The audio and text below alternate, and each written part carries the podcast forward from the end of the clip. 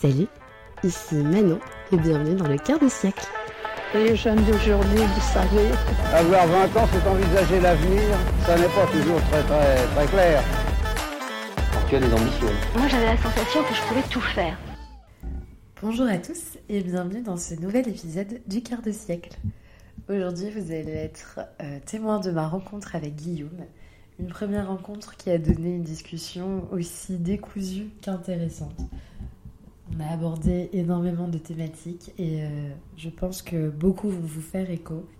J'espère que cet épisode va vous plaire et je vous souhaite une bonne écoute. Du coup, est-ce que tu peux, même si tu viens de me le dire, est-ce que tu peux un peu rappeler bah, qui t'es et ton parcours? D'accord, ben moi j'ai 27 ans, Euh, je suis originaire de la région Rhône-Alpes. J'ai bougé euh, durant mes études dans la région Grand Est et je me suis retrouvé euh, post-confinement euh, pour mon premier travail à Rouen. Donc voilà, ça fait à peu près deux ans que je suis sur Rouen. Et je me rappelle plus si j'ai dit que j'avais déjà 27 ans. Oui, tu l'as dit, c'est la première chose que tu as dit. Donc, Ok. c'est pas un vrai euh, quart de siècle. Tu l'as dépassé. oui, effectivement, mais je me suis bien identifié dans ton Mm. introduction euh, comme une personne adaptée euh, au questionnement. Et du coup, tu me disais tout à l'heure que tu avais besoin de partir de chez tes parents direct à 18 ans. Ouais, Tu avais besoin de. euh, c'était quoi C'était un désir d'indépendance C'était de. euh, oui un désir d'indépendance qui venait quoi, je pense d'un cadre, euh, on va dire très cadré des parents qui font qu'on a envie de, ben, de s'expérimenter par soi-même et, et de se libérer des Tu avais quoi Des- comme éducation? euh, catholiques musulmanes. C'est quoi ta question Compliqué, hein, compliqué. Mes parents sont séparés quand j'avais 6 ans, on va dire. Ouais. La séparation, c'est quand même plutôt bien passé. Mes deux parents ont retrouvé des beaux-parents, enfin mes beaux-parents. Ouais. Donc euh, au final, j'ai grandi avec euh, plus ou moins quatre parents. Donc ça a été assez complet là sur la, comment dire, les, les schémas, les schémas relationnels, mais on va dire les figures euh, parentales euh, ont été assez complémentaires euh, via les beaux-parents des parents. Mhm. Donc c'était assez constructif ça.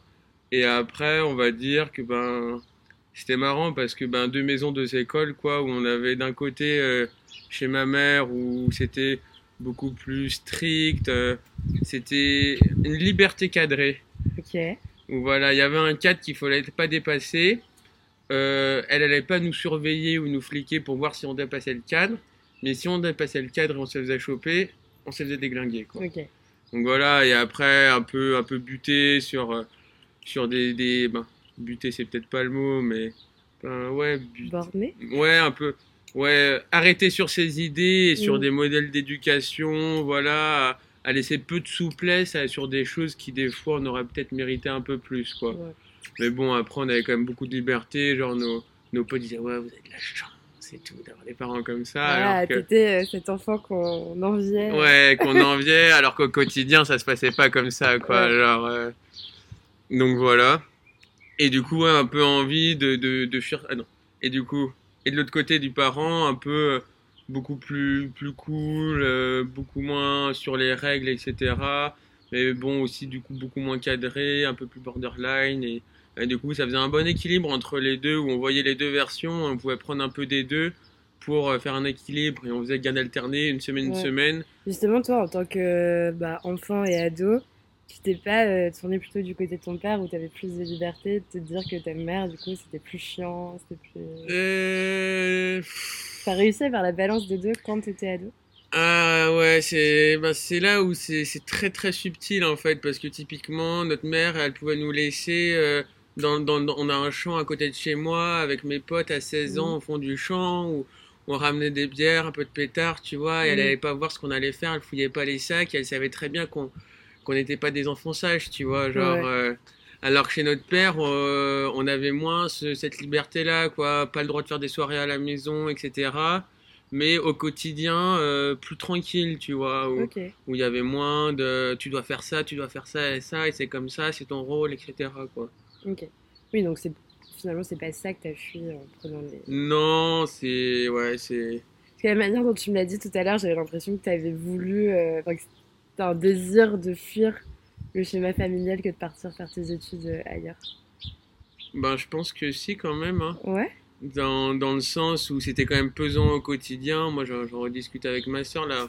En plus, je fais un gros travail par rapport à tout ça, sur euh, comment j'ai vécu mon enfance là actuellement, euh, Mm.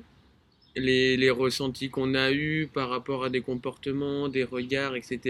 euh, et et qu'il y a des choses qui nous ont marqués et qu'au final, on, on, on adopte et on se construit sur des schémas de fonctionnement, des constructions qui nous permet ben pouvoir avancer et en fait on voit au bout d'un moment quand on avance dans la vie que des fois ils atteignent cette limite là Mm. quoi c'est Mm. Ces schémas de construction et c'est un peu ça là où je vois moi les limites euh, que ça a amené et je pense que c'est c'est à 18 ans déjà que je savais qu'il y avait des des, des, des bah, pas des tares, c'est pas le mot, mais des schémas de construction qui n'étaient pas forcément Mm. les meilleurs, quoi, ou qui étaient imparfaits. Ouais. Mais est-ce que ça existe un schéma de construction parfait? Ah bah, ça c'est la bonne question. hein. je pense pas, mais après c'est à chacun de... Je pense qu'il... Comment dire Où on doit s'adapter... Chacun a, a son schéma de construction et réagit différemment et aura besoin de différentes choses en fonction de comment il avance dans sa vie. Mm. Et, nous, et moi, c'est vrai que c'était prendre, prendre du recul et prendre de, de la distance par rapport à, à tout ça, quoi Ouais. et de plus avoir ce, ce, ce parent qui, qui, qui, qui est derrière toi en fait. genre. Mm. Moi, j'ai toujours vu euh, la relation avec les parents de manière assez binaire. Enfin, en fait, j'ai l'impression que soit tu te construis totalement en adéquation avec l'éducation que tu as reçue, Mhm. soit euh, à un moment donné, euh, ton cerveau il shift et et t'es totalement dans l'opposé. Et je crois que maintenant, j'y reviens un peu où je me dis, bah, pas tant que ça en fait. Tu Ben, arrives à faire le, le mélange des deux. C'est intéressant ce que tu dis. Parce que tu vois, typiquement, le, moi, c'est ce que j'appelle le, le transgénérationnel, où, où à partir de, ouais, entre 15-16 ans, j'ai commencé à découvrir ça, à m'intéresser à ça, à, à comprendre que les parents nous transmettent des choses, même indirectement, et que. enfin, je vais peut-être pas expliquer le transgénérationnel, euh, surtout que je suis pas sûr d'en avoir les compétences, mais en gros, ça te parle le transgénérationnel? Non, pas du tout. Ok, bon, bah, je vais t'expliquer. En gros, c'est euh, par rapport à tes ancêtres, ce qu'ils ont pu vivre euh, comme Mm. euh, éléments marquants, etc., que ça se répercute indirectement euh, dans les générations euh, qui suivent. Et, et typiquement, euh, je donne un exemple euh, très bateau. euh, c'est pas très bateau. Je donne un exemple très, très, très concret.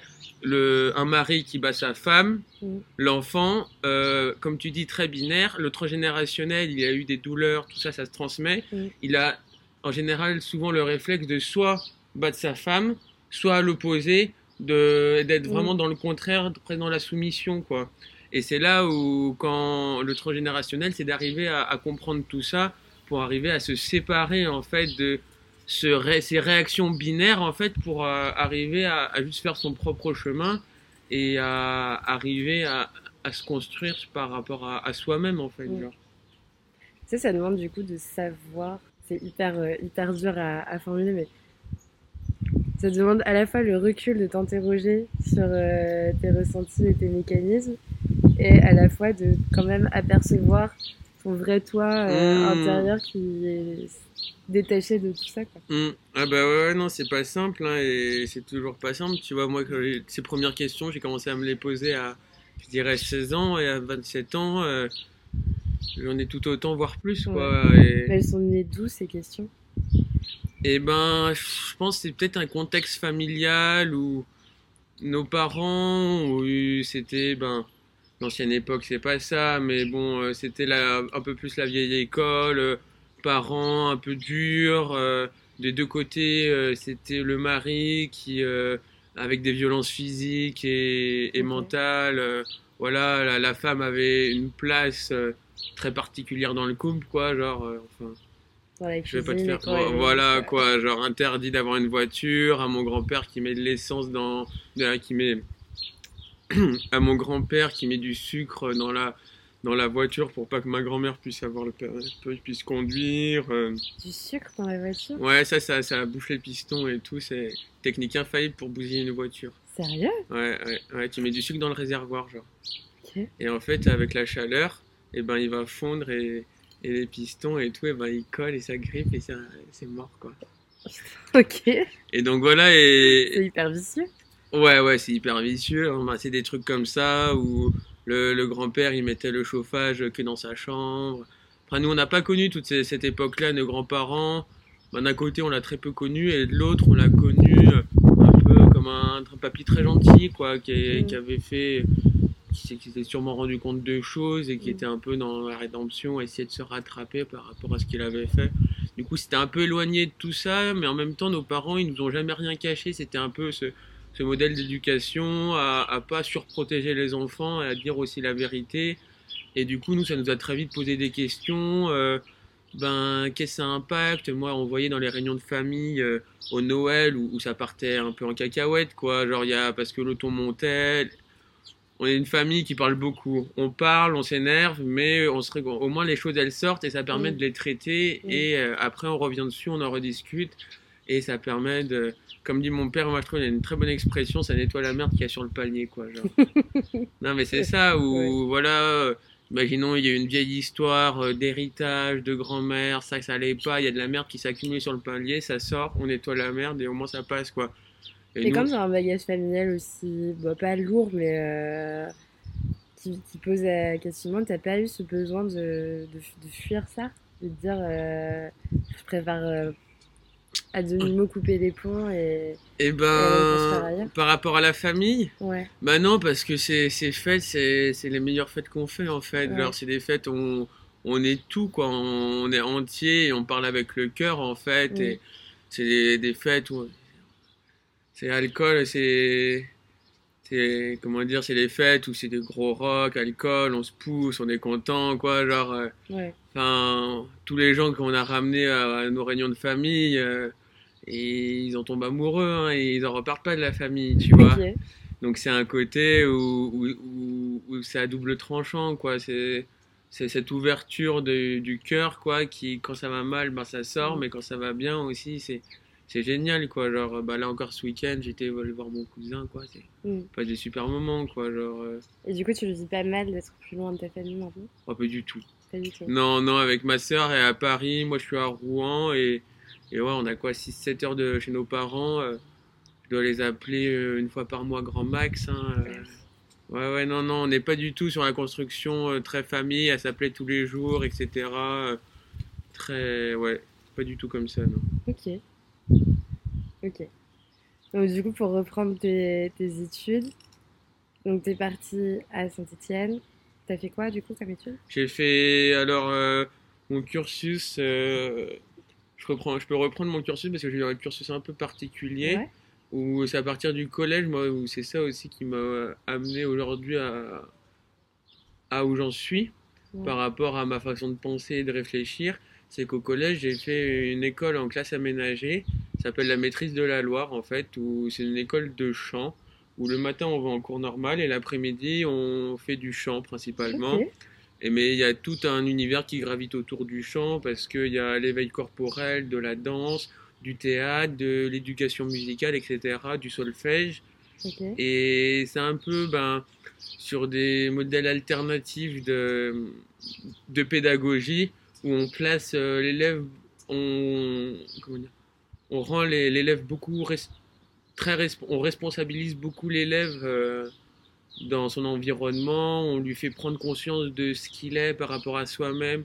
Où là aujourd'hui on voit toutes les les trucs qui sortent sur les techniques de respiration, prise de conscience du corps. Nous, on faisait ça au collège, euh, ça n'avait pas Et vraiment c'est de toi nom. qui avais décidé de faire ça ou... Eh ben, c'est ma sœur qui avait trouvé ça, qui était pas très scolaire, euh, ben, pas très scolaire, qui correspondait pas au système scolaire, Ouais.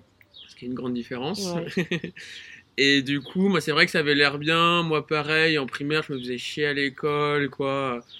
J'étais plus à, à essayer de m'amuser qu'à essayer de bien suivre, quoi. Et je me suis dit que ça serait une bonne idée, quoi. Et, et c'est vrai que ça a été, moi, la, la révélation, quoi. Et, et ça a été vraiment ouais, une opportunité que j'ai eue qui, que je regrette pas et que je conseille à tout le monde. Si Et tu faisais euh, du chant avant ou... Voilà, bah, du chant, ouais. On a fait du chant classique, du gospel, euh, des bien. choses comme ça, ouais. Le, le- je dirais le plus gros truc qu'on a fait, on a dû jouer dans un zénith. euh. Ah bah oui, ok. donc ça, c'était C'est vrai. énorme, C'était impré- ouais, énorme. C'était c'était une euh, Carmina Burana. Enfin bref, c'est un, un chant. Ok. un chant nazi techniquement parlant. c'est c'est de Karl Orff, je crois bien si je dis pas de bêtises, et c'était le compositeur des nazis, quoi. Genre, Ouais, euh, super. ouais, donc super, mais c'est vraiment quelque chose qui est très prenant. Non, Je sais plus, j'ai pas envie de dire de bêtises, mais il y a plein plein de musiciens, etc. Et euh, c'est un truc, ça te prend au trip, quoi, Mm. genre euh, vraiment. Mais Tu sinon, fais c'est- encore de la musique maintenant du coup? Euh, ben, on va dire euh, à mi-temps. Ben, plus, ou- plus trop, un petit peu. Genre, j'aime bien la musique. euh, c'est toujours l'histoire de l'occasion parce que. ben, ça va partir en cacahuète, là, la conversation. Parce que. Parce que, comment dire, euh, c'est sur les modes de fonctionnement un peu où j'ai du mal à fonctionner par moi-même, tu vois. Genre, Ouais. le- l'énergie à trouver par soi-même où je suis très sur un, un, un, syst- un principe communautaire où comment dire je, je prends l'élan des, des uns pour euh, pour me lancer et après ça fait comme un cercle vertueux et chacun se donne des élans en fonction de comment dire ses prédispositions. C'est pas ça mais en fonction de ce qu'il aime ce qu'il a l'habitude de faire Et si tu appliques ça à la musique, typiquement si t'as pas quelqu'un qui te pousse à faire de la musique, tu vas pas faire un projet musical de toi-même, c'est ça? Hmm, ouais, voilà, bah j'essaye par exemple là, tu vois, j'essaye de, de garder la guitare ou le piano, mais je manque de régularité parce que justement, j'ai pas euh, quelqu'un qui me tient. C'est pas le mot exactement, mais plus pour donner un exemple concret. Avant, quand on était en colloque dans les écoles quand- dans mon école d'ingé avec mes potes, il y a un pote qui jouait tout le temps de la guitare, il sort la guitare, tout de suite ça te donne envie de prendre la guitare, tu chantes à côté, ou ça donne un, un élan naturel Ouais. qui lui lui demande aucun effort en fait parce que c'est très naturel pour lui. Peut-être qu'aussi parce que toi, tu as toujours une pratique de la musique de groupe, finalement. C'est pas un truc que tu as fait un peu seul de ton côté. euh. Eh ben oui, oui et non. Parce qu'on avait des projets individuels aussi euh, durant ces, durant ces périodes-là de, de chant. Où on avait aussi des j'ai fait de la composition musicale donc là c'était vraiment individuel. On faisait des exercices de chant on devait chanter des morceaux tout seul. Donc il y avait quand même euh, ce côté individuel. Non je pense plus vraiment que c'est sur un je suis pas rigoureux. Je, Ouais. je, je déteste la rigueur parce que justement trop de rigueur euh, je pense dans mon enfance ça a fait que, que j'ai fui cette rigueur là quoi. C'est quoi, ça t'angoisse un peu de, de devoir te tenir à quelque chose? Ça me fait chier Ça te fait chier, ok. Non, mais dans le sens où euh, ben, je rentre du boulot, quoi, ça, ça me demande un, un effort en fait qui, qui, qui est tel que ben t'arrives pas à le tenir sur le long terme en fait. Genre, euh, des fois, ben je sais pas, tu vois, t'as pas envie, t'as passé une sale journée, etc. T'as pas, t'as pas envie de faire l'effort. T'es tout seul, tu feras pas l'effort. Mm. T'es avec quelqu'un qui lui a passé une journée différente, hop, il rentre, il commence à se mettre dans la musique, ça te met tout de suite dans un environnement où ça te demande, ça va pas te demander de l'effort, ça, ça va juste te demander de suivre en Mm. fait ce truc-là et c'est un peu surfer sur euh, sur les sur les énergies, sur les vagues et tout ça. Moi j'appelle ça comme ça, tu Ouais. vois. Et je trouve ça je trouve ça tellement bien aujourd'hui qu'on est dans un système où c'est un peu le, le- la méritocratie individuelle, alors que au final le résultat peut, on peut avoir les mêmes résultats en fournissant beaucoup beaucoup moins d'efforts quoi. Juste en jouant en collectif. Voilà, juste en faisant passer le collectif, ça veut pas dire que sur la, la globalité on va donner moins d'énergie, mais juste on, Mm. on va plus cibler sur les énergies parce que toute l'énergie que j'aurais pas donnée pour me motiver à euh, mettre à la musique, bah, je pourrais l'avoir pour euh, faire autre chose en fait. Mhm. Et c'est là de, je pense que chacun a des prédispositions euh, sur ouais, des compétences, Ouais, des skills, je sais pas comment t'appelles ça, tu vois, et, et que si tu arrives à, à les mettre en valeur, c'est chacun, et, et que chacun Mm. s'appuie sur ce groupe-là, on pourrait faire des choses. Mais t'aimes bien inviter tout seul, du coup? Quoi T'aimes bien inviter tout seul C'est une bonne question, euh, ça a des avantages et des inconvénients. Ouais. C'est la première fois que tu habites tout seul ou- Mm, mm. Non, non, j'ai déjà habité tout seul. euh. J'ai fait beaucoup de colocations, hein, moi, de mes... J'ai fait de mes 18 à mes 25 ans, du coup, euh, des études. Et j'ai été, ben, un an en... Un an en... tout seul, et le reste du temps en colocation. Donc sur 7 ans, j'ai dû faire un an tout seul et 6 ans de colocation. Et là, je retombe tout seul, quoi, à Ouais. nouveau. Et ton mode de vie, il est différent, du coup, à chaque fois? De quoi? Bah, si tu si tu puises autant dans les énergies des autres pour euh, toi te vitaliser, ça doit être complètement différent pour toi de vivre tout seul. C'est- Ben, c'est particulier parce que après c'est pas parce que tu vis pas tout seul que tu peux arriver à puiser dans l'énergie des autres. Parce que moi j'ai déjà fait des quand je suis arrivé à Rouen j'ai fait des colocations avec des gens qui, qui étaient très sympas. Mais où justement on va dire que ça ça ça prenait pas quoi. On n'arrivait pas à, à- c'est pas je sais pas si c'est simuler les uns et les autres tu vois mais Mm, se stimuler. se stimuler les, les se- stimuler vers le haut tu vois genre et, et ça c'est pour moi faut trouver comment dire euh, il y a des gens qui nous correspondent plus que d'autres tu vois Ouais, bah, carrément. et c'est là où c'est pas parce que tu es en groupe que tu peux arriver à faire ça Ouais. quoi, genre. Et du coup, là, quand t'es tout seul, tu fais quoi de ton temps libre? C'est une très bonne question euh. Auquel tu ne sais pas répondre. Euh, bah si je sais ce que je fais dans mon temps libre hein, mais c'est pas grand chose quoi genre soit c'est c'est là où c'est un peu compliqué parce que ben tu te poses des questions euh, ben, quand même je, je fais du sport à côté Ouais. Donc ça, ça prend un peu de temps quand même, ça me prend deux fois par semaine. là. Mais je rentre du boulot, sinon, ouais, je fais, je fais pas grand chose. C'est quoi pas grand chose Tu regardes des séries? Ouais, voilà, sur l'ordi, etc. Je prépare à manger, je vais me coucher, quoi. genre. Ouais. Voilà, alors que après, ben, de temps en temps, je vais bosser sur la maison. euh, Mm. Si je vais aller faire un truc, je vais faire ci, il y a le ménage à faire. Mais ça reste ponctuel, quoi. Il n'y a, pas vraiment une quelque chose, une routine euh, qui s'est mise en place sur un projet à monter où j'enchaîne boulot, activité, etc. Quoi. Est-ce que c'est pas aussi parce que ton boulot il te draine ton énergie et que du coup, Ah bah ça joue, hein. Ouais. Ça, ça joue, c'est sûr que ça, ça prend une part de l'énergie. Après, à quel pourcentage, mais, mais c'est au-delà de ça, je pense moi que c'est pas, je dois pas remettre la faute sur mon travail et, Mm.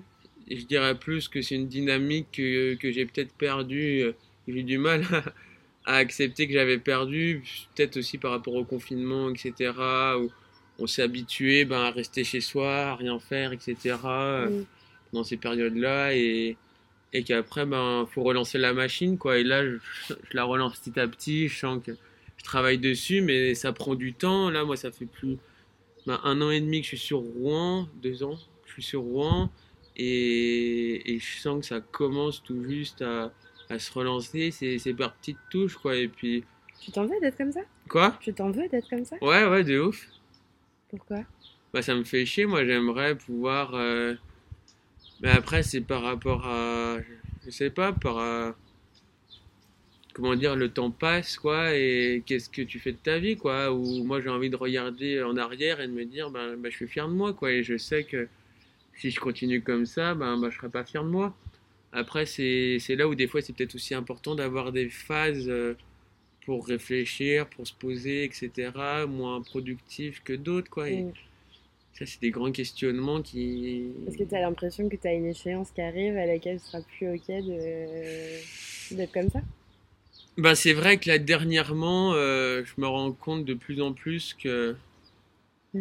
Je me rends compte de plus en plus que plus ça avance et le temps et ben, dès qu'on sort de la, de la vie étudiante, qu'on commence à rentrer dans la vie professionnelle, que il y a une autre perception qui arrive en jeu et ben, comment dire, quand tu es étudiant, ben, après chacun est différent, mais il y a- enfin pour ma part, moi c'était un peu insouciant, on verra bien où ça nous mène. Euh, Mm. De toute façon, euh, c'est toujours un peu à- par défaut qu'on fait les choses. faut faire des études parce qu'il faut avoir un métier, etc. Parce qu'il faut correspondre à un schéma de société Mm. qui, quand ça nous parle pas forcément, bon ben, on avance pour se donner des, des outils en main, mais Ouais. ça fait pas, ça a pas plus Ouais, de sens que ça pour Bah, nous, quoi. C'est vrai que moi, ce sentiment d'être un peu perdu et de me poser des questions, ça arrivait euh, principalement euh, quand j'ai pris mon premier taf, où je me suis dit, bah, c'est vrai que là, euh, si... enfin, s'il n'y a plus les études et s'il n'y a pas d'autres projets euh, après, en fait, t'es vraiment genre lâché dans la nature et... et tu peux faire tout, et à la fois, bah, c'est dur de trouver ce que tu veux vraiment faire. Mhm. Ah bah ça c'est sûr. hein. Surtout que moi, te- j'ai essayé hein, de d'avoir des projets, des idées, mais c'est vrai que quand tu es tout seul, quand tu arrives dans une ville tout seul, en plein confinement, que que t'as plus les bonnes habitudes, c'est tout de suite compliqué. Et puis avec un mode de fonctionnement où moi je fonctionne beaucoup avec le groupe, où moi j'adore genre suivre des projets d'autres et, et, typiquement les, comment dire les être force de proposition, m'intégrer dans ces projets-là, même monter euh, tout un projet personnel de A à Z. J'ai genre ouais c'est quelque chose pour moi qui est peut-être compliqué quoi. Genre euh, bah, j'ai du mal à en, en voir l'idée aujourd'hui quoi. Après je te dis ça je suis en train de construire une maison donc euh, Bah ouais. et ouais et c'est là tout toute l'incohérence des choses quoi. C'est parce que ça fait pas forcément de sens pour moi ou, ou je cherche des projets qui ont du sens. Comment elle est née euh, cette, enfin, comment il est né ce projet de De d'acheter maison. une maison ouais. bah je cherchais à m'occuper Ok. Et ça s'arrête là, quoi. Genre, euh, j'en avais marre de payer un loyer, je cherchais à m'en occuper. Je me suis dit que ça serait à terme un, un bon investissement. Ouais. Et j'ai eu une bonne occasion qui s'est présentée à moi, quoi. Et c'est vrai que ça, ça m'occupait, quoi. C'est mieux. Ça m'animait, j'étais en pleine recherche de projet, quoi. Et c'est quelque chose qui m'a pris, quoi, vraiment, dans, Mm. dans ce projet, quoi. Mais est-ce que c'est un. C'est toujours, c'est, j'ai l'impression que c'est toujours, moi, ces projets par défaut, comme on fait des études par défaut Mm. on fait pas vraiment ce qu'on aime, on, on fait ce qu'on on va, on fait pas ce qu'on n'aime pas. Ouais. C'est déjà une bonne chose en soi. Ouais, je me rends compte moi que ça a très vite ses limites au final et, et enfin pour moi ça, ça, ça suffit pas quoi. Et je pense Mm. que plein de gens Mais peuvent se comment, reconnaître comment tu fais hein. du coup pour t'interroger sur ce que tu t'aimerais faire? Est-ce que tu testes des trucs? Est-ce que tu. Eh ben, c'est une bonne question ça. Euh, J'ai que des bonnes questions, tu vois. Toujours. Je sais pas. Qu'est-ce que je fais? Ben, j'essaye. Au même titre que bah, là, le projet de la maison, je sais pas trop. Je me dis ça va peut-être prendre, ça va peut-être pas prendre, mais j'essaye quoi. Mm. Après, c'est vrai que moi, les choses qui m'animent, c'est vu qu'on est. C'est plus des choses, ouais, sur euh, les relations humaines, le- comment dire, la sociologie, ces choses comme ça, c'est. euh, c'est c'est peut-être plus compliqué à mettre en œuvre euh, comme ça tout seul quoi. Mm. Tu t'es pas, tu t'es pas dit par exemple j'aimerais reprendre des études plutôt dans ce domaine pour me diriger vers un travail? Non. non. Bah, vu que ça m'a jamais trop correspondu les études déjà sur le le comment dire le modèle d'être assis derrière une table, d'être noté etc. Mhm. Ou quand on se renseigne et qu'on voit qu'il y a plein de formes différentes d'apprendre aujourd'hui, typiquement sur toutes les écoles alternatives. Mhm. Après, il faut faire la part des choses, il faut faire attention, parce que voilà, il peut y avoir pour moi tout et, et il peut y avoir des dérives dans ces choses-là, comme il Mhm. y a des très bonnes choses, quoi. Mais pourquoi pas, hein, je sais pas de quoi fera- sera fait demain. Peut-être que dans deux ans, euh, je vais arrêter complètement mon travail, je vais reprendre des études. Et justement, ce que tu dis, c'est c'est pertinent parce que j'ai des amis, pareil, qui ont fait école d'ingé comme moi et qui là ont repris les études pour faire un CAP plombier pour, et, Mm. et ils vivent leur meilleure vie, quoi. Mm.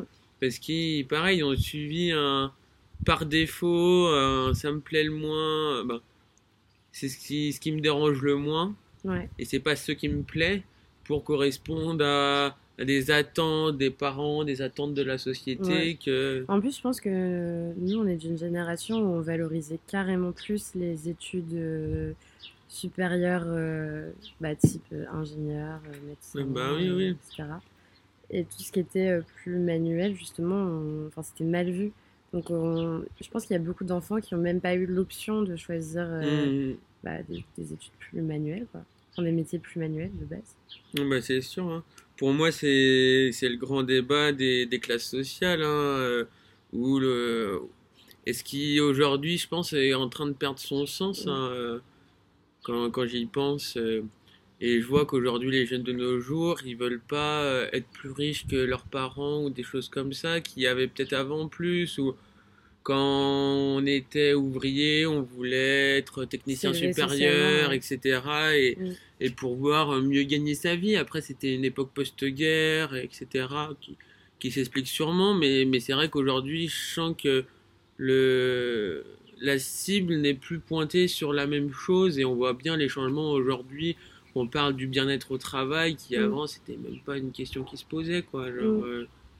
euh, Je pense que si avant on te poussait euh, à faire un beau métier, comme on disait, pour euh, assurer euh, bah, ta retraite typiquement, ou oui, enfin, assurer ton mode de vie. Et en fait, on se rend bien compte que bah, la génération de nos parents qui ont un peu suivi ça sont pas forcément heureux parce qu'ils gagnent bien leur vie et en plus auront pas forcément une belle retraite, puisque de toute façon ils seront peut-être plus en état physique de vivre leur retraite. ah bah oui. hein. Donc oui, je pense que c'est aussi tout ça qui joue sur euh, bah, la perte de sens de, d'avoir un travail euh, qui Pour se rapporte Ouais. quoi. Alors, euh, surtout qu'aujourd'hui, ben, enfin, je pense que nos parents se posaient pas du tout les mêmes questions que, que nous aujourd'hui aussi. Ou, enfin, moi, la retraite, il y a une chance sur deux pour moi qu'on n'aura jamais la retraite. Quoi, Bah. Ah, mais je suis d'accord. Et il y a plein de choses, on ne sait pas dans 50 ans comment sera le monde, comment sera le climat, etc. Est-ce que le tournant sera pris au bon moment euh, Est-ce que ça va finir en Mad Max Euh, Mm. On ne sait pas quoi. Et Ça te là. fait peur, ça, le climat Non. Non Ben, ça me fait peur, ça devrait, hein. Mais. Comment dire? Aujourd'hui, on. Et peut-être à tort hein, que je dis ça, mais moi, j'ai pas l'impression d'avoir les armes nécessaires pour faire bouger les choses, quoi. Et aujourd'hui, c'est très bien d'avoir des gens qui, sont impliqués là-dedans, qui, veulent faire changer les choses, mais aujourd'hui, on se rend bien compte qu'ils sont très peu, entendus, que les gens qui ont les leviers pour faire bouger les choses n'ont pas l'axe, euh, ne sont pas orientés sur cet axe-là. Après, on Mm. va pas commencer à rentrer dans la politique, mais On peut, hein on peut, hein. Il n'y a pas de problème. Mais, mais pour moi, c'est. Voilà, aujourd'hui, c'est. L'axe principal, c'est le profit. Mm. Et tant qu'on restera dans cette mentalité de faire du profit, euh, les choses iront pas mieux, quoi. Ouais, mais justement, moi, c'est ça qui m'inquiète. Pour le coup, je crois que s'il y a un. Enfin, je suis plutôt optimiste en règle générale sur plein de choses. Mais l'écologie, c'est vraiment ce qui peut me plomber. Ah, un petit chat Coucou Il est trop beau. Ouais. Mais oui, du coup, l'écologie, c'est un des trucs qui me fait un peu peur. ouais. et qui parfois m'empêche de me projeter vraiment ou de, tu sais, de, de continuer la quête un peu du, du mieux. Parce que je me dis, bah, en fait, ça se trouve, on va, on va vraiment crever euh, parce qu'il fera 50 degrés et que moi, si Ouais, 50 ouais, degrés, bah, j'ai pas envie de vivre. C'est vrai que moi j'ai j'ai plus adopté la technique de l'autruche quoi, genre Ouais. euh, où euh, le problème c'est que si on commence à enfin, le problème moi le problème que j'ai c'est que si je commence à regarder toutes les causes sur lesquelles il faudrait s'intéresser pour améliorer les choses, ben on, ben, on s'y perd en fait. Ouais, Et- mais l'écologie, pour le coup, c'est vraiment, ça concerne toute la- l'humanité, Mmh. toute la planète, tu vois. Ouais, mais bon, vraiment- dans le sens pourquoi la mettre en priorité par rapport à, à la fin dans le monde? Mais parce que c'est notre maison. Parce qu'en fait, si la maison brûle, bah, il n'y a plus personne, maison, tu ouais. vois. Genre, la planète, c'est notre maison. Donc, euh, Mm. Ouais, mais va donner ce discours euh, à- au, au petit Africain qui a rien à manger, etc. Et on lui dit, bah toi, tu pourras avoir que trois grains de riz parce que c'est des grains de riz bio et on produit plus. Alors que lui, il a juste faim et crève la dalle. Il est à des années-lumière de l'écologie. Où aujourd'hui, c'est un, problème des pays riches, l'écologie. Et c'est là où, en fonction du Ça, point de vue ouais. et, et de où on se place, ça n'a pas la même importance. C'est là où c'est horrible, parce que comme tu dis, c'est un problème des pays riches, dans le sens où, effectivement, il y a peut-être que les pays riches qui s'en préoccupent et euh, peuvent agir. euh, C'est pas un- qu'un problème des pays riches, Non, mais- hein, mais... Mais du coup, c'est aussi à cause des pays riches Ah, qu'on en arrive à avoir. euh, euh, oui. Mais là, t'as- t'as 300 ans d'histoire qui arrivent à ce résultat d'aujourd'hui, hein, ça Mm. sort pas de nulle part. hein. Mm. Donc voilà, ça a dérivé sur ça. Initialement, on était parti sur... T'étais en train de parler de tes études, quoi. Ah ouais, de des ta études. classe de chant. Et ça, c'est le gros problème avec moi, c'est que les conversations, elles bah, dérivent très vite Moi, et ça dure très longtemps après. Donc, t'as fait classe de chant. Voilà. Ah oui, du coup, oui, du coup, faut que je reprenne cette histoire. Oui, oui. Bon, on va, on va raccourcir les, les prochaines étapes hein, pour essayer de finir les études pas trop avant 20h. hein. à la fin du podcast. Mais oui, du coup, donc c'est vrai que ça, ça m'a amené une grande ouverture par rapport à moi-même et c'est là où j'ai pu avoir des questionnements par rapport à, à moi très jeune sur qu'est-ce que je voulais faire, etc. Ensuite, après, j'ai fait un du coup DUT à Saint-Étienne, euh, donc à quoi une heure de chez mes parents, euh, premier appart. Euh, Ça, c'était obligatoire où justement je voulais. Ton indépendance. Ouais, mon indépendance, euh, de savoir ce que j'étais capable de faire par moi-même, quoi. Genre, c'est important Mm. aujourd'hui où on est dans une génération aussi où beaucoup de- d'enfants sont, sont maternés et tout, les mères poules, etc. Et, et c'est important que les, que les gens ils se cassent la gueule par eux-mêmes, quoi. Genre, je pense. Mm. euh, après, c'est- il y a plein de vérités, hein. Moi, je pense que ça comme ça. Pour plein de gens, ça peut être différent en fonction du, fonctionnement et du schéma. hein. Donc voilà, après DUT, j'ai directement intégré une école d'ingé. Donc ça, c'est pas mal. Ça m'a évité la casse prépa et perdre deux ans de sa vie en mode bien se conditionner dans un petit moule bien carré. Et donc j'ai fait école d'ingénieur. J'ai redoublé ma deuxième année comme tout bon ingénieur.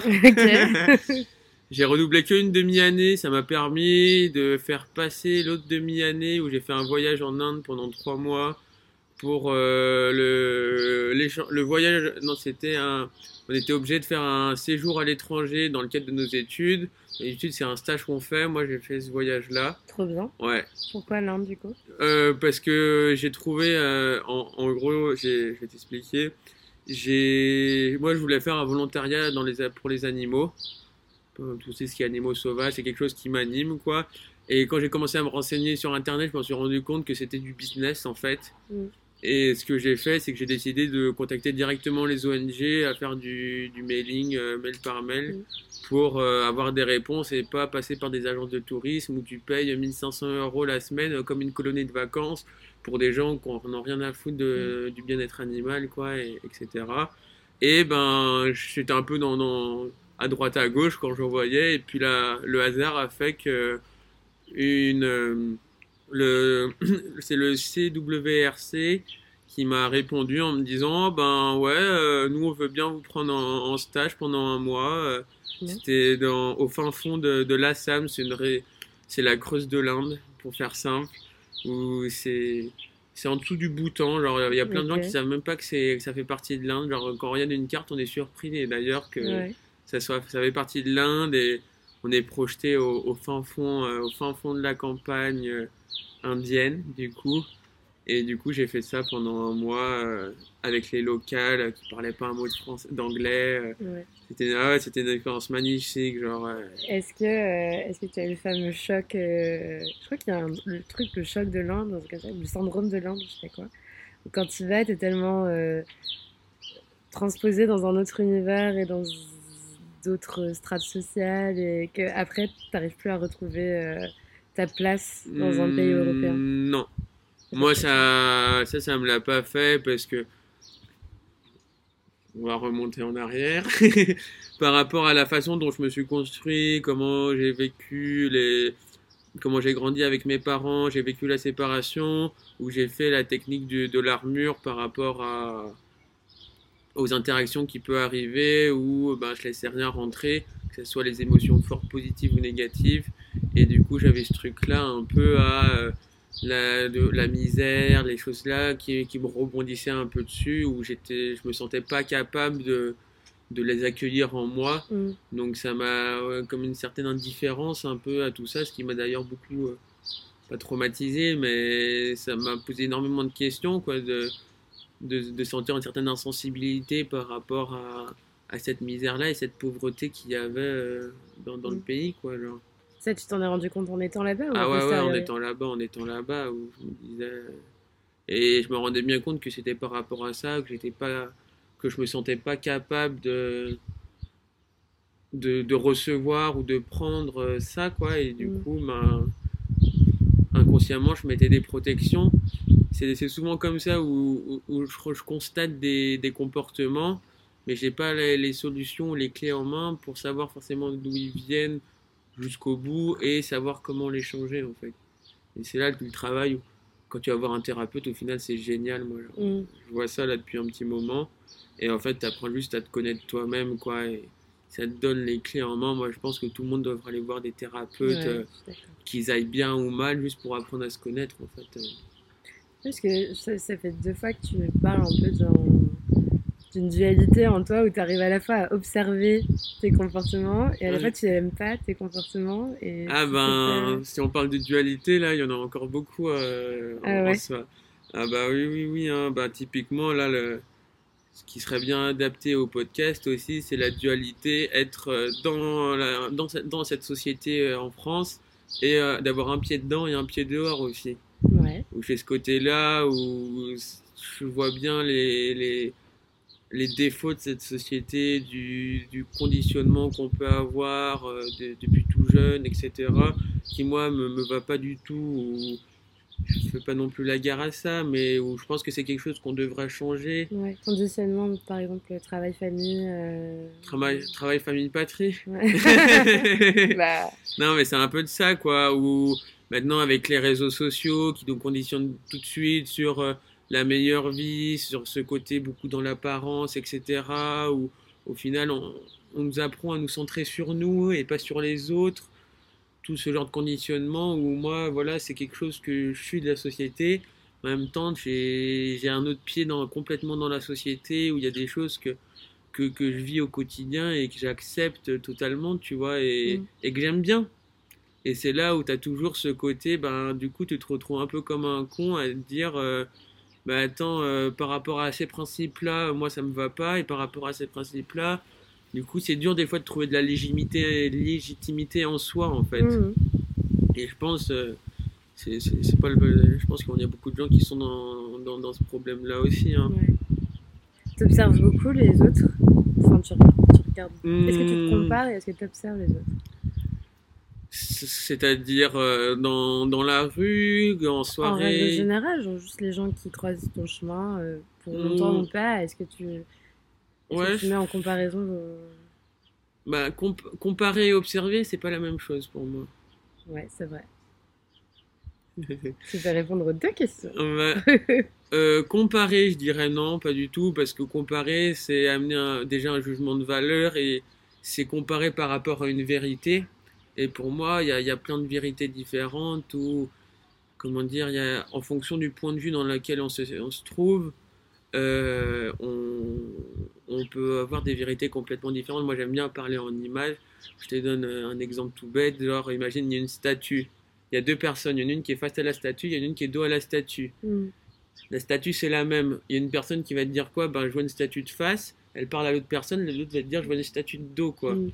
Et dans l'avion, euh, j'ai l'impression qu'il y a beaucoup de débats où c'est là-dessus où, au final, c'est, on parle de la statue, mais en fonction du point de vue dont on l'aborde, on parle pas de la même chose. Mm. Et ça fait que des fois, les, on, c'est pas, on, on- on s'épuise, mais on perd beaucoup d'énergie à, à vouloir expliquer ce qu'on voit euh, et à vouloir convaincre l'autre de ce qu'on voit Ouais. plus sans accepter que lui aussi voit et ce Mm. qu'il voit est aussi une Ouais, réalité je pense que ma question, je la voyais plus dans le sens où toi qui as l'air du coup de te poser beaucoup de questions sur ce que tu veux faire, etc.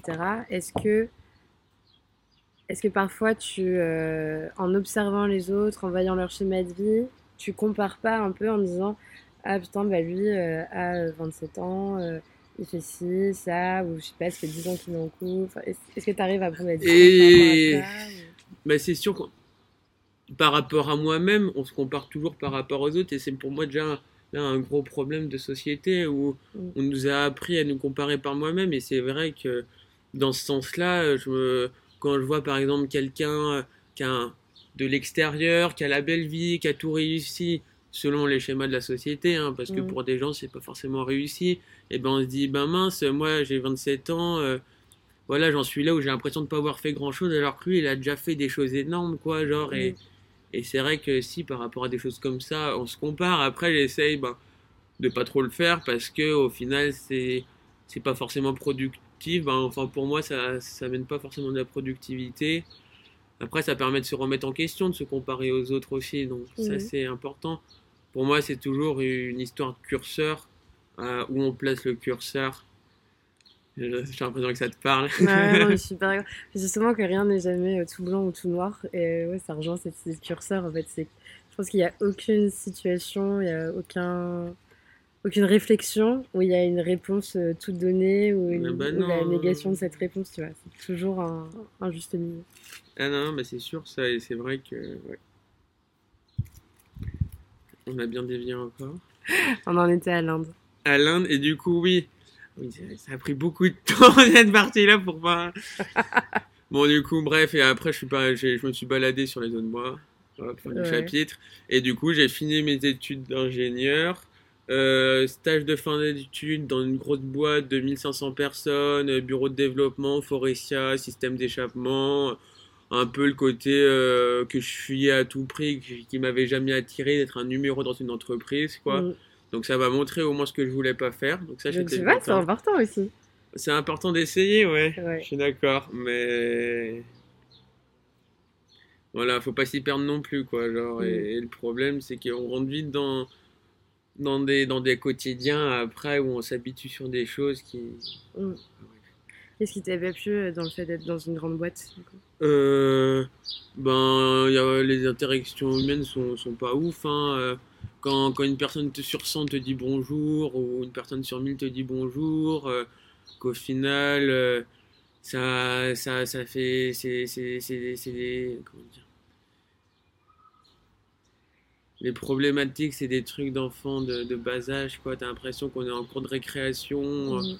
où les syndicats envoient des mails, où ils font des BD caricaturés des choses. Enfin, moi, ça me passe. c'est- pour moi, il y avait des gamineries, quoi, Mm. qui, qui, qui me passaient des années-lumière, tout ça, et une ambiance, du coup, qui est pas forcément saine, parce que bah, le côté euh, équipe, au final, euh, il en a que le nom. Mm. Et, et voilà, moi, c'est pas ce que je recherche, quoi. Mm. je cherche vraiment des vraies équipes sur mon schéma de fonctionnement où on puisse tous euh, voilà, s'appuyer les uns sur les autres et, et être voilà, un peu comme une famille, quoi. Genre, c'est pas vraiment la famille, quoi, mais d'être euh, dans, une es- plus Quelque dans, un plus esprit humain, communautaire. Mm. Plus dans un esprit communautaire et, et plus centré sur l'humain. Voilà. Et moi, j'ai toujours su, moi, que je voudrais pas travailler dans, dans des grosses boîtes comme ça. Donc après, en stage, on choisit pas parce que voilà, on pense qu'on en retrouve aussi. Mhm. Mais là, du coup, mon premier métier, moi, là, c'était une des, une des prérogatives, non Mhm. Si Ouais, c'est ça, prérogative. Prérogatives pour, euh, pour, euh, pour accepter le boulot, quoi. Genre, euh, Pas une grosse boîte. pas une grosse boîte, voilà. Petite boîte avec bonne ambiance, quoi. Parce que c'est à double tranchant. hein. Comme tout, il y a des avantages, il y a des inconvénients. Mais bon, après, là, c'est pas le sujet. Ouais, mais bah, si. C'est- non, mais ça en fait tout partie. est sujet tout est sujet, tout est sujet. Non, mais ça fait partie aussi. Moi, euh, ouais, je, je l'ai déjà dit dans le podcast, mais euh, ce que j'apprécie dans. Enfin, je me pose plein de questions sur pareil, qu'est-ce que je veux faire dans ma vie? Moi, je, je... en plus, je m'ennuie vite, souvent, etc. Et là, typiquement, mon travail, je me dis, j'y reste parce que ça me plaît et parce que je me sens bien dans mon équipe. En fait, ça joue tellement, parce que pareil, on est une Mhm. petite équipe, euh, je m'entends super bien avec mes collègues, c'est un petit bureau. euh, et je sais qu'en vrai, ça fait presque 70%, voire plus, de euh, pourquoi je continue et pourquoi ça me plaît. Mmh. Donc, euh, ouais, typiquement, les grosses boîtes. euh, Je sais des parents. Mes deux parents bossent euh, dans une banque. Et, et je les ai entendus pendant toute leur carrière se plaindre de à quel point euh, ils n'étaient pas Hmm. considérés, Ouais, à quel point c'était dur, à quel point on te fout des objectifs inatteignables. Et que du coup, c'est la concurrence avec les collègues qui partagent le même bureau que toi. Enfin, c'est horrible. en. Ah ouais, mais c'est une catastrophe. hein, bah. Mm. C'est. Bon, on nous apprend ça dès, dès le collège, hein, à avoir la meilleure note que l'autre, Mm. etc. hein. C'est tout un, un modèle justement de société qui, moi, aujourd'hui, me... et je pense que pour plein de gens, ne correspond plus, quoi, Mm. et ne correspond pas, même, tout simplement. hein.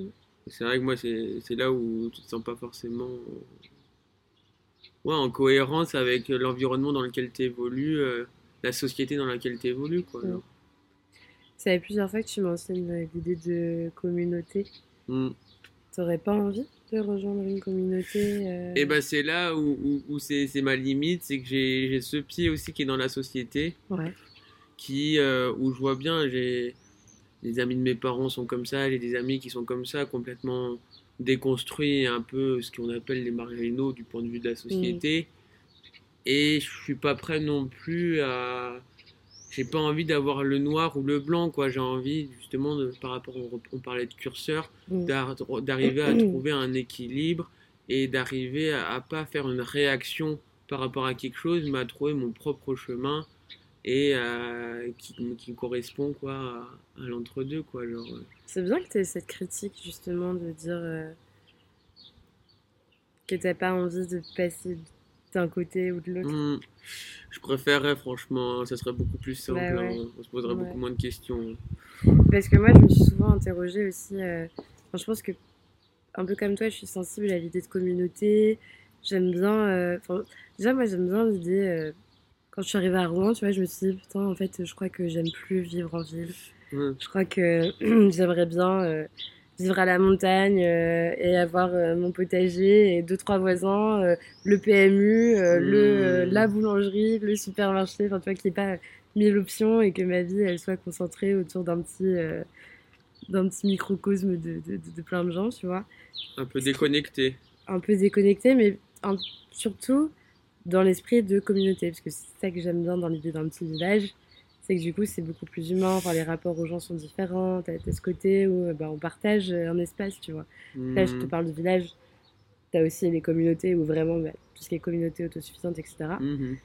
En fait, je pense que j'ai trop conscience à quel point ça peut vite basculer en quelque chose d'hyper vicieux, où euh, bah, cette ambiance peut-être petit village où tout le monde se connaît et tout, bah, c'est aussi du coup l'ambiance où euh, ça... euh, Enfin, tout le monde connaît ta vie, euh, tu vois, tout le monde parle à tout le monde, euh, il y a les Mhm. ragots, il y a les côtés... euh, il y a le côté on s'enferme aussi dans un mode de Bah, pensée puisque ça. t'as plus t'as plus rien qui ouvre Et puis on, on voit bien, moi, ça me fait penser là typiquement quand on voit ces petits villages de montagne qui sont très renfermés sur eux-mêmes, Mm. où, où l'étranger est, est très mal vu. hein. L'étranger, si t'es pas né euh, dans, dans ce village-là, euh, ouais.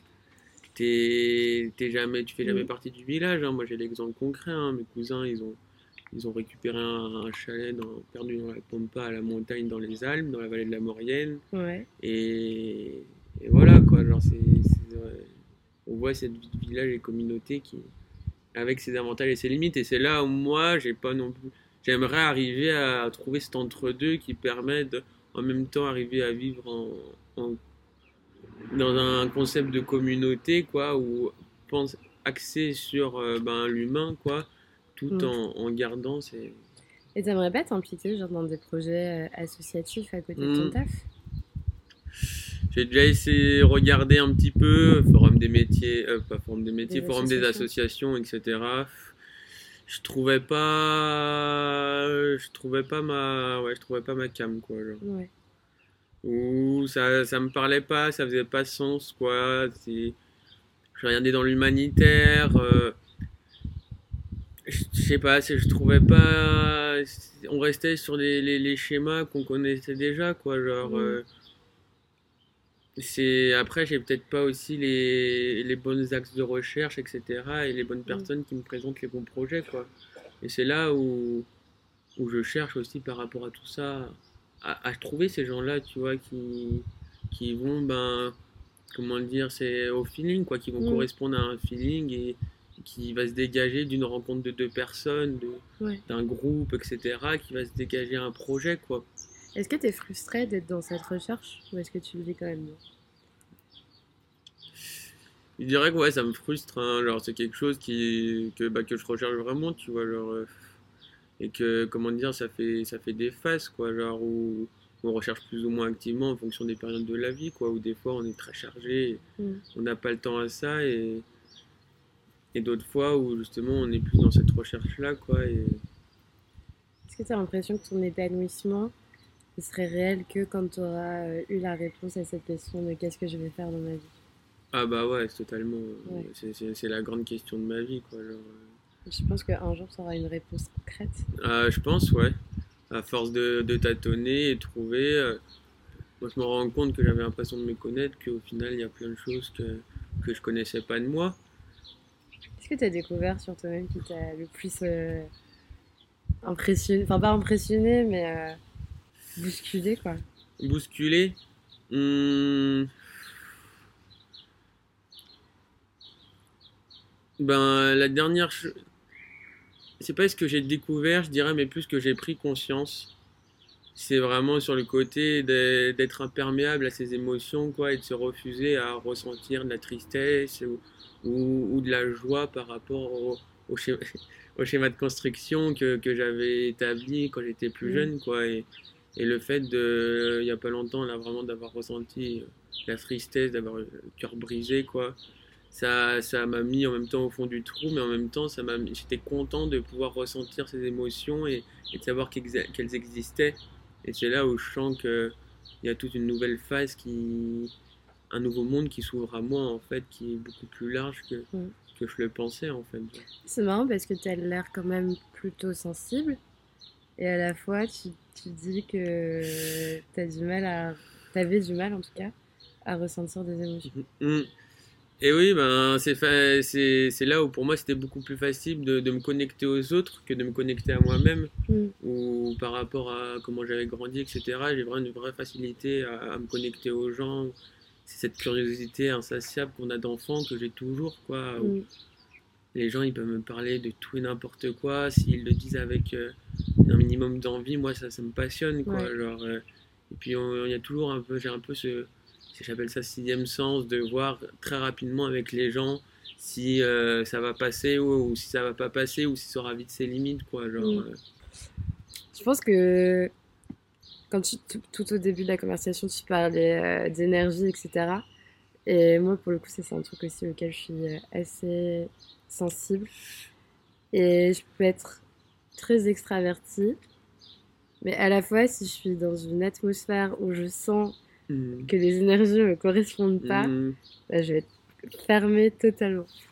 Tu sais que du coup, on sait toujours pas ce que tu fais dans la vie. Et du coup, on arrive à la fin, au bout d'une heure de conversation, C'est bien, on aura à la fin de ma vie. Ouais. Enfin, non, Bah, pas à la fin de ta vie. quand même. à la fin de mon parcours. Aujourd'hui, là, j'ai trouvé un, un boulot où je travaille en tant que chargé d'affaires dans un bureau d'études où on fait de la gestion de projet, où on aide les, les, les régions et les départements sur les ouvertures d'établissements publics. Et moi, c'est surtout au niveau des, euh, des lycées où je les accompagne dans les ouvertures de lycées où on définit le besoin pédago le Mhm. besoin et c'est sur la partie équipement pédagogique. Donc dès qu'il y aura un atelier, euh, par exemple de, un atelier bois à faire, de chaudronnerie, etc., ben, on va regrouper les inspecteurs, les enseignants pour définir ensemble, si possible, euh, qu'est-ce qu'il faut installer comme machine. Et après, il y a tout un travail après de rédaction de cahier des charges parce que ben, on est dans l'appel d'offres public, où c'est l'argent de l'État, où il faut laisser la, la parité des choses pour pas qu'il y ait de Mm. dérives, etc. Mm. Et voilà, et après, ben, j'accompagne les projets jusqu'à la livraison des équipements et jusqu'à l'ouverture du lycée. Voilà. Du coup, c'est un taf qui te plaît plutôt ou- Et ben, c'est toujours une question de balance, hein, où il y a du pour et il y a du contre. hein, et c'est un table qui, quand je fais l'équilibre de la balance, qui, qui penche du bon côté. Mais il y a quand même ce, ce gros truc pour moi qui. J'aimerais à, à terme avoir un travail qui m'anime, quoi. Genre, où quand je me lève le matin, je me lève avec un grand sourire, avec l'envie d'aller au travail, etc. Est-ce que tu crois que c'est réalisable pour tout le monde de trouver euh, sa voie euh, et d'avoir ce travail justement Ben, où tu te laisses pas, etc. Je pense... Après, c'est pas parce que ça y en a un travail qui te correspond pendant un moment où tu t'épanouis, qui va t'épanouir toute ta vie et que tu peux amener à changer. Mm. Mais je pense que si tout le monde se, se connaît, ouais, tout le monde peut trouver sa place dans quelque chose qui, qui l'épanouit. Mm. Je sais que c'est une question que je t'ai posée tout à l'heure, mais je la repose pour euh, le podcast. Mais du coup, est-ce que tu penses.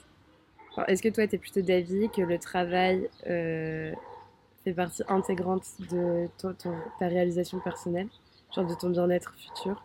Ou est-ce que tu dissocies un peu ta personne et ton travail Ou ta quête de vie et ton travail Alors, je, je pense que c'est différent pour chaque personne. hein, euh, Vraiment, ça, c'est propre à chacun. Où je vois des, les deux exemples hein, avec les gens qui s'épanouissent par rapport au métier passion, quoi. Mm. Et d'autres qui vraiment, c'est ils cherchent le job tranquille et qui s'épanouissent derrière dans la vie personnelle, quoi. Mm.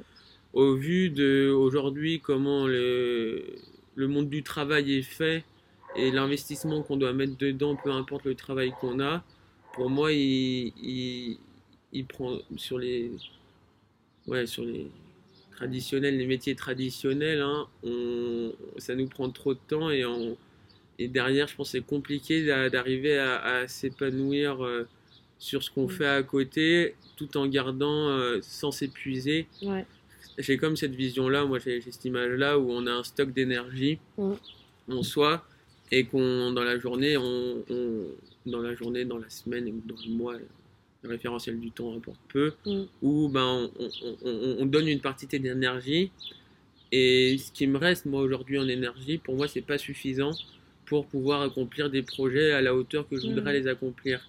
Donc euh, moi je serais plutôt dû chercher le travail qui permet euh, un, un accomplissement et d'avoir quelque chose qui a vraiment du sens pour moi. Ouais. Puis un équilibre entre euh, perso et pro aussi. Voilà, oui, moi je veux pas me, me tuer dans mon travail, à m'investir dans mon travail. Je vois beaucoup de gens hein, qui sont comme ça, qui s'investissent à 100% dans leur travail, ou qui ont un rythme de vie qui est, qui est très intense, etc. Et, et, et j'en vois les limites, ou après c'est c'est pas non plus une généralité, mais il y a quand même quelque chose qui revient, ou au bout d'un moment ça part en burn-out, il y a Ah, des maladies oui. qui reviennent, il y a des Souvent, quand choses... tu quand tu t'investis autant dans ton travail, c'est que tu fuis quelque chose euh, Ah bah chez ça, toi. hein. euh, bah ça, il n'y a pas de secret. hein. En général, c'est pas parce que euh, tu veux absolument euh, avoir de bons Mm. résultats euh, pour euh, cette société qui fait des bénéfices. euh, C'est ça. hein. Et puis après, c'est aussi la question de. Là, a- on pourra aussi reparler de la définition de qu'est-ce que c'est le travail. Aujourd'hui, Mm. il y a plein de choses qui sont peut-être pas vues comme du travail, qui pourraient être considérées comme du travail, quoi. T'as quoi, Genre, en euh, tête quoi? T'as quoi en tête? Je sais pas moi, mais j'ai eu une conversation il y a pas longtemps là avec ma sœur où typiquement, euh, est-ce que euh, aider sa grand-mère à... dans son quotidien, c'est considéré comme un travail? Mm. Aujourd'hui, non. Mm. Alors qu'il y a des gens qui, euh, ben, c'est des, des aides à domicile qui viennent aider les personnes âgées dans un cadre du travail et qui eux travaillent quoi. Mm. Et tu C'est vois, comme est-ce que femme au foyer, c'est un travail? Bah, exactement. Est-ce qu'être hein. mère, c'est pas déjà un travail? Et c'est ça. père, mais bon, Oui, oui. hein. pas assez équilibré encore pour eux. Ouais. ça pourrait, ça Moi, ça me pourrait. dérangerait pas d'être homofoye. Hein. Ça, ça... Ah ouais Oh, ouais, ouais, carrément. hein. Ou justement, ça me donnerait assez d'énergie pour euh, derrière, à côté, faire mes projets. Ça veut pas dire être passif, hein, loin de là. hein. Oui, non, pas du tout. Non, non, Mais c'est, voilà, euh, euh, faire un quotidien et, et derrière pouvoir se, se consacrer euh, sur les projets. Après, je- j'en vois bien les limites et les complexités que ça peut avoir, hein, Mm. parce que on se met aussi dans une habitude et qu'il faut vraiment tout un environnement derrière pour pouvoir euh, le mettre en place de la bonne façon. Mm. Et ça, c'est. C'est, pas simple aujourd'hui, je pense, à arriver à, à trouver cet équilibre-là. T'as dit t'aimerais être au foyer, ça veut dire que t'aimerais avoir des enfants C'était une très bonne question. Euh, c'est toujours ce côté euh, noir et blanc qui est des fois en moi où oui, je pense que j'aimerais bien à terme avoir des enfants. Est-ce que c'est pour les bonnes raisons? Je ne suis pas sûr quoi. Est-ce que c'est pas juste pour remplir un désir de transmettre quelque chose euh, malgré tout, pour se sentir Tu important? veux tester le transgénérationnel euh, sur tes propres enfants, Ah non, non, non, non.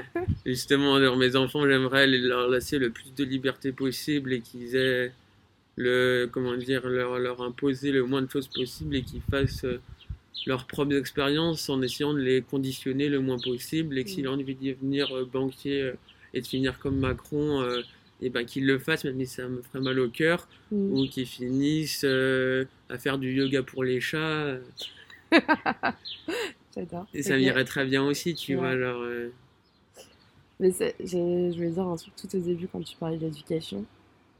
En vrai, je pense, je me rends compte petit à petit qu'en fait c'est super dur d'être parent. Tu sais, y a, oh, Mhm. personne te donne le manuel. ah bah, Et encore que- plus, tous les parents se jugent entre eux. Ah, Genre, bah oui. Les parents entre eux, enfin les, les jeunes parents souvent entre eux, mais c'est horrible en fait. C'est un monde, mais bah. genre t'as de la pression, parce que tu dois être parfait justement. C'est pas inné d'être parent.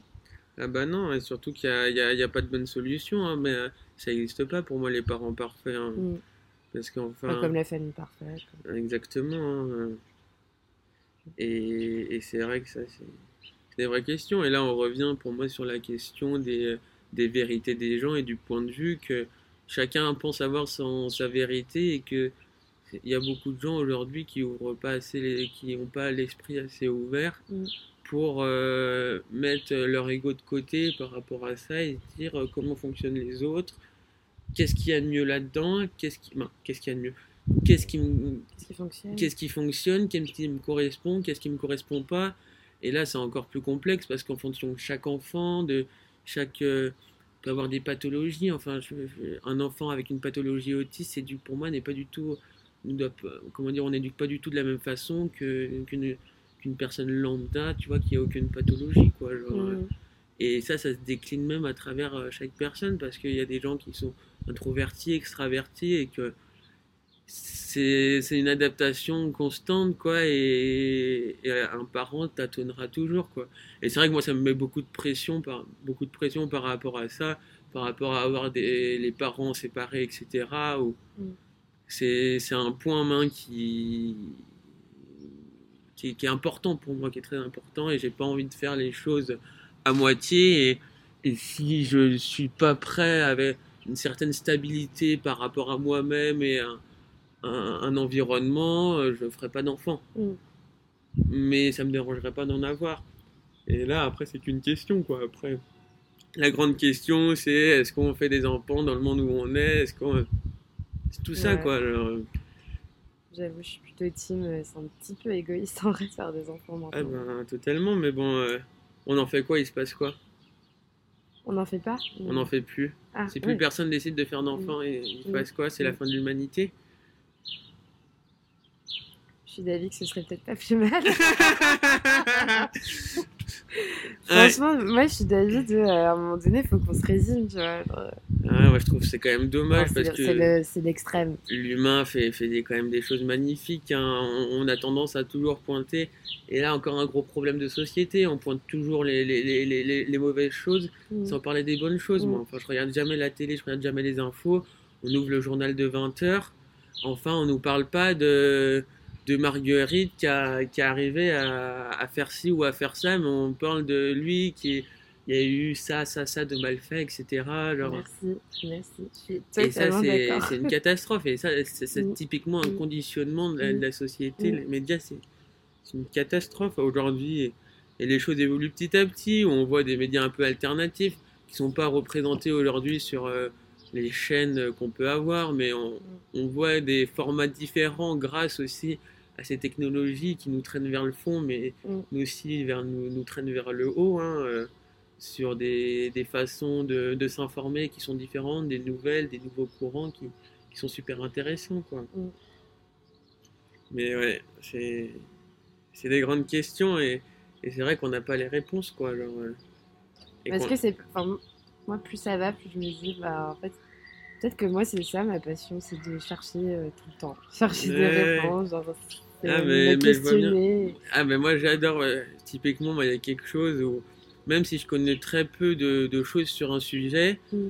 pour moi ça ne nous interdit pas d'avoir un ressenti sur la chose avec Mm. les outils qu'on a actuellement et juste d'interroger et questionner. Mm. Et aujourd'hui ça ça peut être très vite mal vu en disant mais tu sais pas de quoi tu parles, euh, t'es pas renseigné, t'es pas légitime de parler de ça, alors que c'est pas l'objectif quoi, c'est juste amener un questionnement sur quelque chose et il n'y a pas de solution, moi je veux pas une réponse à un questionnement, je veux juste amener le Ouais, ouais, questionnement quoi. Et, ça je trouve ça génial hein, moi. J'aimerais bien, moi, j'avais un métier qui me plairait bien, c'est de passer des- mes journées à discuter avec les gens en prenant, en étant dehors et choses comme ça, en parlant de tout et de Ouais. rien quoi. Et, et c'est tout, Ouais. sans avoir de fin ou de début quoi, de conclusion et, Juste de choper des, des gens au passage. Et de, Ouais, ouais, ouais. Et d'ouvrir et petit à petit d'a- de créer des, Faut que tu sois euh, caissier au caisse-papote. T'as déjà vu ça? Non. T'as des supermarchés maintenant, ils ont des caisses où c'est vraiment genre la caisse euh, papotage. T'as un écriteau et tout qui dit bah là c'est la caisse où vous pouvez discuter, tu Ah vois. bon? Et du coup les gens ils discutent. Des tout. Faut que tu fasses ça. Ah, moi, ça me dérangerait pas. hein. moi, j'ai déjà fait euh, quand j'étais, tu quand j'étais plus jeune au lycée, euh, je vendais, j'étais sur le marché, je vendais de, de la viande, des poulets, du pâté, quoi, pour faire Ouais. simple. Et t'as ce côté très humain où tu papotes un peu. Ouais, moi, j'étais comme un poisson dans l'eau, quoi. Ah, bonjour, madame machin, vous allez bien? Qu'est-ce Ouais. que vous faites? Oh là là, et tout, vers les petits commérages, des trucs comme ça. Ouais. Ah, Bah, bah, Justement, j'ai rencontré une amie de ma coloc il y a pas longtemps et elle a fait euh, des études d'architecture. Mhm. Et là, maintenant, elle vend des champignons sur le marché. Ils ont rien à voir, mais euh, bah, tu, tu, tu lui en parles, tu vois qu'elle est épanouie de ouf de faire ça. Donc, T'as t'as le côté culture aussi qui lui plaît, mais ce qui lui plaît, c'est aussi d'être sur le marché, d'être au contact ah, euh, des gens, ça etc. m'étonne pas. Alors qu'elle a fait une formation d'architecte, elle est allée au bout des études d'architecture. Mm. Je demande quand même, bon, un peu comme l'école d'ingé, hein, je pense que c'est des, des formations. euh, Bah, c'est des études longues, quoi. quoi. Ouais, Ouais. ouais, c'est sûr. Mais ça, on, on en revient parce que les gens, ils trouvent plus de sens dans le métier qu'ils font. Ouais. Et, et aujourd'hui, il y a un environnement qui, qui est priorisé par rapport à, un résultat de plus en plus. hein. Ou ben. Ça va les travers. Est-ce donc, que t'as un petit mot de la fin? Un petit mot de la fin? Hmm, Vivez heureux et ouvrez-vous sur les autres. Hein, écoutez, hein. Vivre en communauté vivez, vivez en communauté. Ouais. non, j'ai pas vraiment de mot de la fin. euh. Voilà. Au revoir. Au revoir tout le monde. Merci de nous avoir écoutés. Et à bientôt. À bientôt. Merci beaucoup d'avoir pris le temps d'écouter ma discussion avec Guillaume. Euh, J'espère que les thématiques abordées euh, ont évoqué quelque chose en vous ou, ou- ou vous ont fait écho. Si c'est le cas, n'hésitez pas à, m'en parler par message et comme d'habitude à, à partager le podcast autour de vous, à réagir sur les réseaux où je suis bien trop peu active, c'est vrai. et euh, j'espère recevoir l'un de vous ou l'une de vous dans le prochain épisode. Je vous fais des gros bisous et je vous dis à bientôt. Salut